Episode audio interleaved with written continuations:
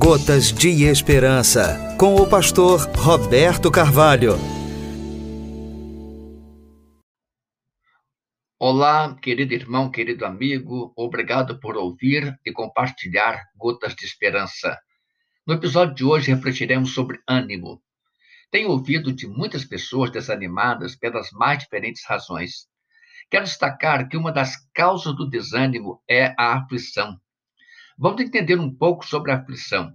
Por definição, dicionários nos dizem que a aflição é um sentimento de agonia, sofrimento intenso, preocupação ou desassossego por alguma causa ou coisa em que vai afetar a vida direta ou indiretamente.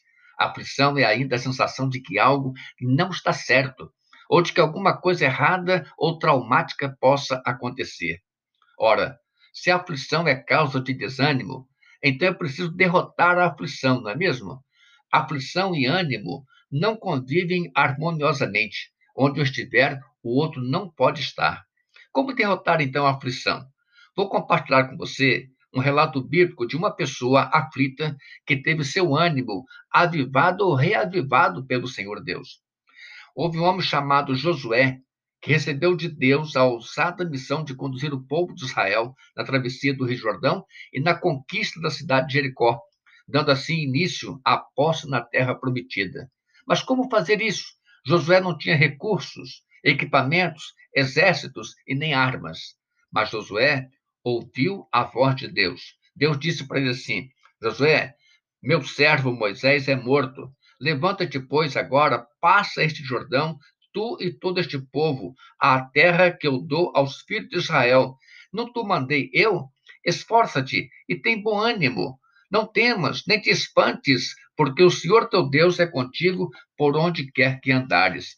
Josué foi vitorioso e seguiu em frente porque ouviu a voz de Deus, teve seu ânimo reavivado e ele venceu todas as suas aflições. Então, meu amigo, meu irmão, se você estiver aflito, busque Deus, mas antes, lembre-se de colocar ordem na sua confiança no poder de Deus. Como alguém já disse certa feita com sabedoria, não diga para seu Deus que você tem um grande problema. Diga para o seu problema que você tem um grande Deus. Sabemos que nosso Deus é o Deus das causas possíveis e impossíveis aos olhos do homem. Maravilha isso, não? Então, meu irmão, anime-se. Lembre-se de que Deus batalha com você. Sua causa é a causa de Deus. Sua guerra é a guerra de Deus. Sua vitória é a vitória de Deus. Tenha bom ânimo. Deus assim o abençoe.